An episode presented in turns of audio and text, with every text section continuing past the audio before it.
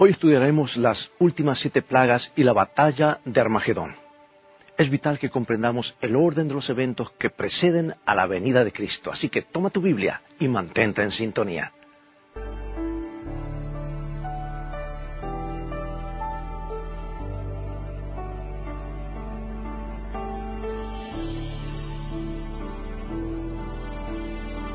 El apóstol Pablo declara y esto conociendo el tiempo que ya hora de levantarnos del sueño, porque ahora está más cerca de nosotros nuestra salvación que cuando creímos.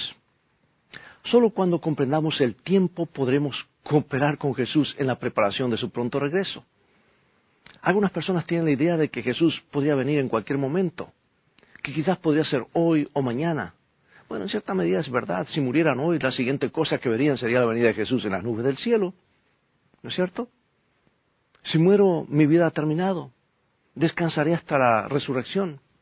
Pero a la luz de la profecía bíblica, Cristo no vendrá hoy literalmente en las nubes del cielo. Aunque la Biblia enseña que Jesús viene muy pronto, hay acontecimientos que deben suceder antes que Él venga. Es importante que sepamos lo que va a ocurrir para que podamos prepararnos para la última hora de la tierra. Y esta secuencia de eventos comienza en Apocalipsis capítulo 14, versículos 9 y 10. Y el tercer ángel lo siguió diciendo a gran voz, si alguno adora a la bestia y a su imagen, y recibe la marca en su frente o en su mano, él también beberá del vino de la ira de Dios, que ha sido vaciado puro en el cáliz de su ira, y será atormentado con fuego y azufre delante de los santos ángeles y del Cordero. O sea que antes que Jesús regrese, antes que Jesús venga, la marca de la bestia será puesta obligatoriamente sobre hombres y mujeres en todo el mundo serán presionados para adorar a la bestia. Y según Apocalipsis 13, 16 y 17 nos dice que hacía que a todos, pequeños y grandes, ricos y pobres, libres y esclavos, se les pusiese una marca en la mano derecha o en la frente, y que ninguno pudiese comprar ni vender sino el que tuviese la marca o el nombre de la bestia o el número de su nombre. El asunto de la marca de la bestia será obligatorio. Los que no lo tengan los que no tengan la marca no podrán comprar ni vender. Se impondrá un boicot económico contra ellos y finalmente serán amenazados de muerte. Y antes de que Jesús venga, el mundo entero será probado sobre la cuestión de la adoración al Creador en el verdadero día de reposo. La gran controversia se centrará en el tema de la lealtad. En los días de Daniel, la prueba de lealtad de los tres hebreos fue el segundo mandamiento. El mandamiento que dice no te harás imagen, no te inclinarás a ellas, ni las honrarás. Los tres hebreos no se inclinarían ante la imagen ni violarían el segundo mandamiento. Por lo tanto, fueron amenazados con prisión y muerte. En la última generación, el punto en cuestión no será el segundo mandamiento, sino el cuarto, después de que la marca de la bestia se imponga obligatoriamente, habrá dos clases de personas, las que reciban la marca de la bestia y las que, o las que reciban el sello de Dios, los que sean leales y los que no. Cada persona estará a un lado u otro, no habrá terreno intermedio, amigos. Y después que cada uno haya hecho su decisión final irrevocable, la ira de Dios será vaciada sin mezcla de misericordia, como dice Apocalipsis 14. Ahora, ¿qué es la ira de Dios que se derrama sin misericordia? Se vuelve a mencionar en Apocalipsis 15.1 y nos dice así. Vi en el cielo otra grande señal grande y admirable, siete ángeles que tenían las siete plagas postreras, porque en ellas se consumaba la ira de Dios. ¿Sobre quién es derramada la ira de Dios? Sobre los que reciben la marca de la bestia. Por lo tanto, quienes reciben la marca de la bestia y se entregan a tradiciones y leyes humanas, abandonando su devoción a Cristo, serán los que recibirán las siete últimas plagas. Tal como lo hemos estudiado previamente, la Biblia no enseña el rapto. La Biblia, la enseñanza bíblica es que Cristo vendrá en gloria y poder y el ojo de todas las personas que están vivas lo verán.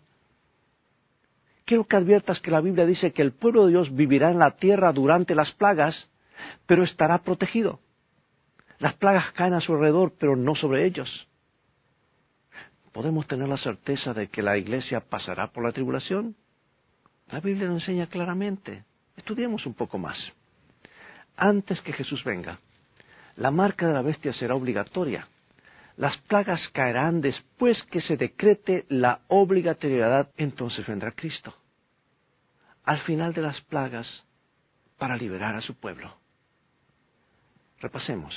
Se pone la marca. Vienen momentos muy difíciles, entonces Jesús interviene. Jesús regresa para liberarnos. Nota lo que la Escritura dice claramente, Apocalipsis 15, 5 y 6.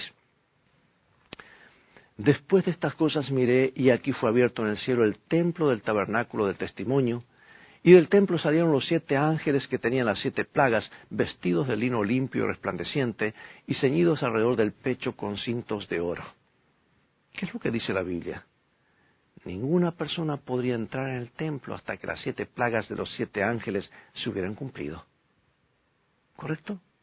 Si el pueblo de Dios fuera raptado o llevado al cielo antes de que fueran derramadas las plagas, entrarían en el templo celestial, obviamente. Pero la Biblia dice que claramente que nadie, ningún hombre puede entrar en el templo del cielo hasta que se hayan cumplido las siete últimas plagas. Entonces se hace el anuncio solemne de Apocalipsis 22:11. El que es injusto sea injusto todavía, y el que es inmundo sea inmundo todavía, y el que es justo practique la justicia todavía, y el que es santo santifíquese todavía. La obra de Cristo como sumo sacerdote, nuestro sumo sacerdote en el cielo, habrá terminado. Cada caso ha sido decidido para vida eterna o muerte eterna. La puerta de misericordia de Dios se ha cerrado. Y ahora es el momento en que los habitantes de la tierra viven el tiempo de angustia de que habló el profeta Daniel. Escucha, amigo y amiga, Dios no va a arrebatar a sus hijos hasta que hayan terminado las plagas. Estarán aquí en esta tierra hasta el final. Serán protegidos durante las plagas de la misma forma en la que fueron protegidos los hijos de Israel, pero no estarán libres de dificultades y padecimientos. Será un tiempo de angustia para todos. Y la descripción más vívida de este periodo de la historia no puede alcanzar la magnitud de la, de la realidad cuando los malvados beban la copa de la ira de Dios sin mezcla de misericordia. Y se le dio a Juan un anticipo de este terrible tiempo de angustia que ocurrirá inmediatamente antes de la venida de Jesús y la liberación de su pueblo. Apocalipsis capítulo 16, versículo 1. Oí una gran voz que decía desde el templo a los siete ángeles, id y derramad sobre la tierra las siete copas de la ira de Dios. Pero me dices, ah, ¿qué son esas terribles plagas que serán derramadas sobre los impíos por los siete ángeles? Es una buena pregunta. Cuando leemos acerca de las plagas, encontramos una sorprendente similitud con las que cayeron en Egipto. Veamos lo que Juan tiene para decirnos sobre el primer ángel, Apocalipsis capítulo 16, versículo 2. Fue el primero y derramó su copa sobre la tierra, y vino una úlcera maligna y pestilente sobre los hombres que tenían la marca de la bestia y que adoraban su imagen.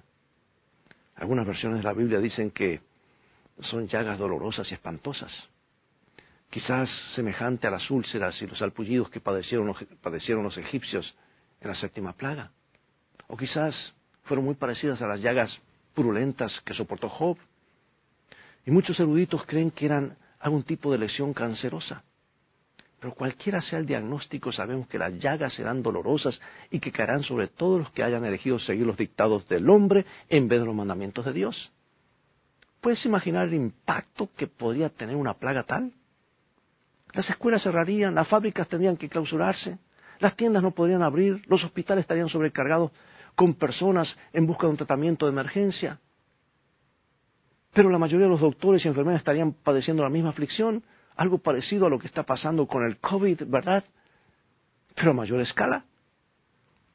Entonces, mientras que las personas sufren de sus dolores, otra calamidad los golpea. Apocalipsis 16.3. El segundo ángel derramó su copa sobre el mar, y éste se convirtió en sangre como de muerto y murió todo ser vivo que había en el mar.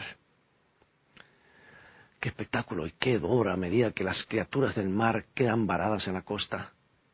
Las personas se atropellarán unas con otras en su huida desde las playas.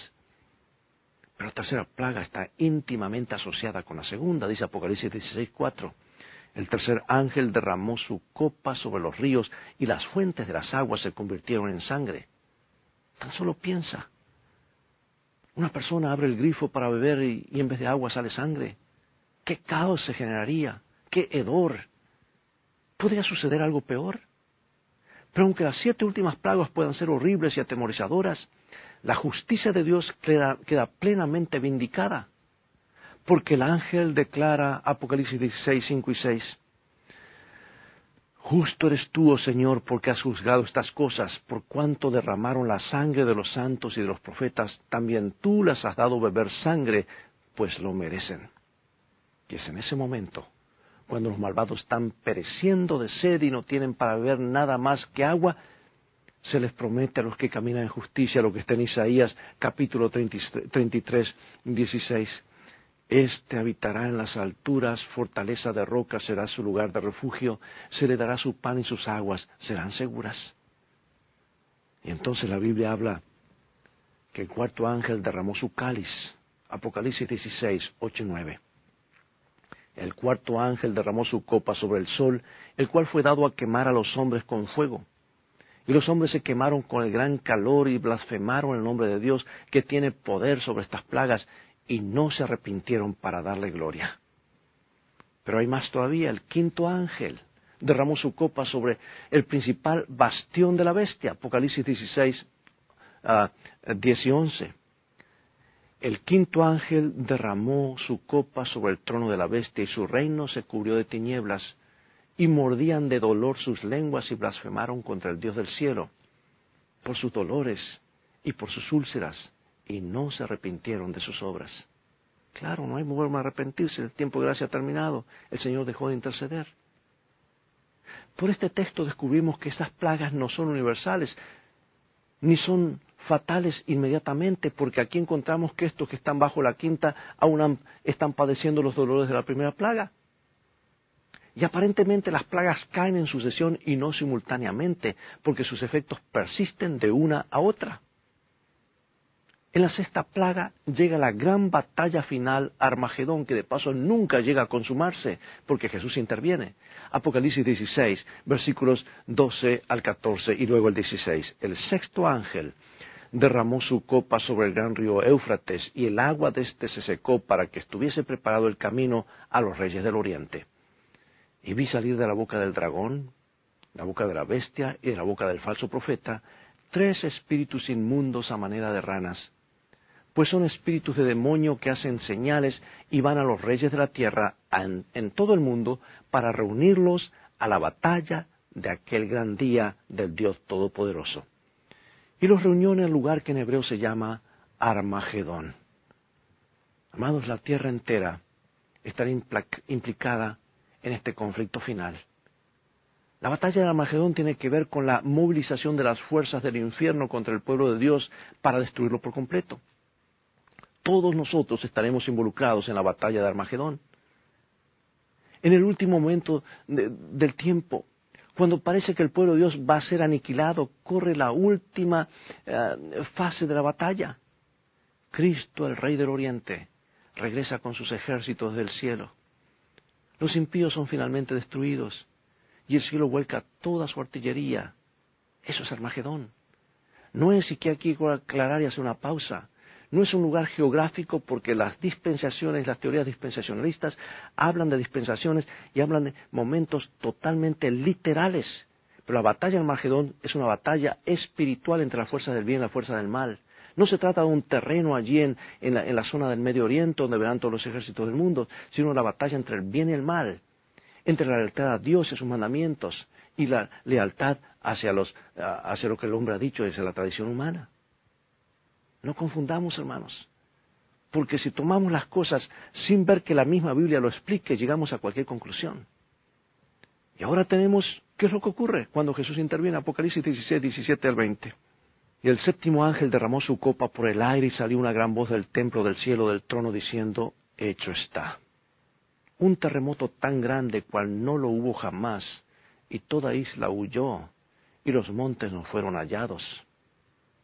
Oh, terrible, esta convulsión catastrófica de la tierra pone a ciudades y montañas al mismo nivel. Y luego, versículo 21 de Apocalipsis 16. Y cayó del cielo sobre los hombres un enorme granizo como el del peso de un talento, y los hombres blasfemaron contra Dios por la plaga de granizo, porque su plaga fue sobremanera grande. Bueno, la mayoría de los estudiosos ubica el peso de un talento en 25 kilos, más de, más de 50 libras. Nadie es capaz de imaginar la devastación que podría provocar una tormenta de granizo tal. Pero la Biblia dice que el Señor mismo interrumpirá el conflicto al cabalgar con los ejércitos del cielo para liberar a su pueblo de un planeta en rebelión. Amados del pasado, podemos aprender una lección para el futuro. Israel había estado cautivo en Egipto por muchos años, pero había llegado el momento en que Dios cumpliese la promesa de liberarlos de la esclavitud. Y Dios envió a Moisés y Aarón para que le dijeran a Faraón que liberara a su pueblo. Pero la respuesta de Faraón fue, ¿quién es Dios para que yo lo escuche? Y en las diez plagas que cayeron en Egipto justo antes de que el pueblo de Dios fuera liberado, Dios le mostró al faraón quién era él. Y la plaga final fue la muerte de todos los primogénitos en Egipto. Moisés y Aarón habían advertido al faraón por última vez. Y a los que habían elegido seguir al Dios del cielo, les dieron la instrucción de tomar un cordero en el día catorce del primer mes, matarlo y rociar el dintel, o el marco de la puerta de su casa, con la sangre para que el ángel destructor pasara por alto sus hogares. Y a la medianoche, el ángel de la destrucción pasó por medio de la tierra y tal como Dios lo había dicho. Todos los que no tenían la sangre en sus puertas tuvieron la muerte en sus casas, pero los que habían rociado la sangre sobre sus dinteles fueron liberados. Y aquella misma noche salieron rumbo a la tierra prometida. Y amados, lo mismo sucederá en las horas finales de la tierra. Las últimas plagas caerán sobre los que rechazaron o descuidaron la liberación y la salvación de Dios. Pero los que han elegido la sangre del Cordero para que los limpie de sus pecados serán liberados. El profeta Daniel escribió, se le fue mostrado, fue mostrado estos días finales. Daniel 12.1. En aquel tiempo se levantará Miguel, el gran príncipe que está de parte de los hijos de tu pueblo. Y será tiempo de angustia, cual nunca fue desde que hubo gente hasta entonces pero en aquel tiempo será libertado tu pueblo, todos los que se hallen escritos en el libro. Las plagas han caído, y cuando termina de caer la última, Cristo llega comandando los ejércitos del cielo para liberar a su pueblo, porque Él dice, He aquí yo vengo como ladrón, bienaventurado el que vela y guarda sus ropas, para que no ande desnudo y vean su vergüenza. Bueno, alguien podía preguntar, ¿Qué le sucederá al pueblo de Dios durante las plagas? Si han aceptado a Cristo, al Cordero de Dios, como su sacrificio, y han permitido que su sangre los limpie de pecado, cuando caigan las plagas, el pueblo de Dios será pasado por alto. Amados, hoy estamos eligiendo con nuestras vidas de qué lado estaremos. Si del lado de Dios o del lado del ángel rebelde. Y amigo, amiga, cuando los ángeles destructores comiencen su trabajo, será demasiado tarde para cambiar. La puerta de la gracia se habrá cerrado para siempre. Pregunto, ¿te gustaría ser, ponerte de parte de parte del pueblo de Dios, estar del lado de Dios, bajo su protección por la sangre de Jesús en este mismo momento? Las palabras más tristes que podrán pronunciarse alguna vez será la que se encuentra en Jeremías, cuando muchos dirán lo que dice Jeremías capítulo 8, versículo 20, pasó la ciega, terminó el verano y nosotros no hemos sido salvos. Se cuenta la historia de un maderero australiano que construyó una pequeña cabaña a la vera del bosque. No era gran cosa, pero era su hogar. Cierto día, al regresar del trabajo, quedó anonadado y destrozado al encontrar su cabaña convertida en un conjunto de brasas todo lo que había quedado eran dos vigas carbonizadas y algún metal, también estaban ennegrecidos por las llamas. Se dirigió hasta el lugar donde había estado su gallinero. Todo lo que encontró fue un montón de cenizas y alambres quemados. Iba pateando los restos sin demasiada intención cuando al costado de sus pies vio algo que captó su atención, un montón de plumas quemadas. Lo pateó como al pasar y ¿qué crees que sucedió? Cuatro pollitos muy pequeños salieron corriendo habían sido protegidos milagrosamente por las alas de una madre amante. Y en el lenguaje más hermoso y significativo de las Escrituras, Dios describe lo que quiere hacer por cada uno de sus hijos cuando caigan las plagas sobre la tierra. Salmo 91.4. Con sus plumas te cubrirá y debajo de sus alas estará seguro. Escudo y adarga su verdad. Sí, amigo amiga, Dios le ha dado una, te ha dado una maravillosa certeza, le ha dado a quienes eligen seguirlo, a quienes eligen estar bajo su protección. Y dice el Salmo 91, 7 al 11, de paso es el Salmo que, donde está la protección del pueblo de Dios para el tiempo final. Dice, caerán a tu lado mil y diez mil a tu diestra, mas a ti no llegará. Ciertamente con tus ojos mirarás y verás la recompensa de los impíos, porque has puesto a Jehová, que es mi esperanza, al Altísimo por tu habitación, no te sobrevendrá mal, ni plaga tocará tu morada. Pues a sus ángeles mandará acerca de ti que te guarden en todos tus caminos. ¡Qué noticia maravillosa! estaremos protegidos de los efectos de las últimas siete plagas. ¿Podría haber algo más tranquilizador? Cuando comiencen a caer las plagas, ¿quieres ser protegido por las alas del Todopoderoso? Cuando ya no haya lugar donde esconderse, tú podrás hacerlo. Y entonces seremos librados de este mundo por la venida de Jesús en las nubes para llevarnos al hogar donde habitaremos con Él por toda la eternidad.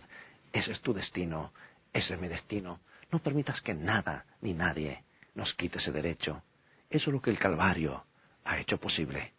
Acompáñame en oración. Padre nuestro que estás en los cielos, gracias por mostrarnos claramente a través de tu palabra los acontecimientos que han de ocurrir, que ya están ante nosotros.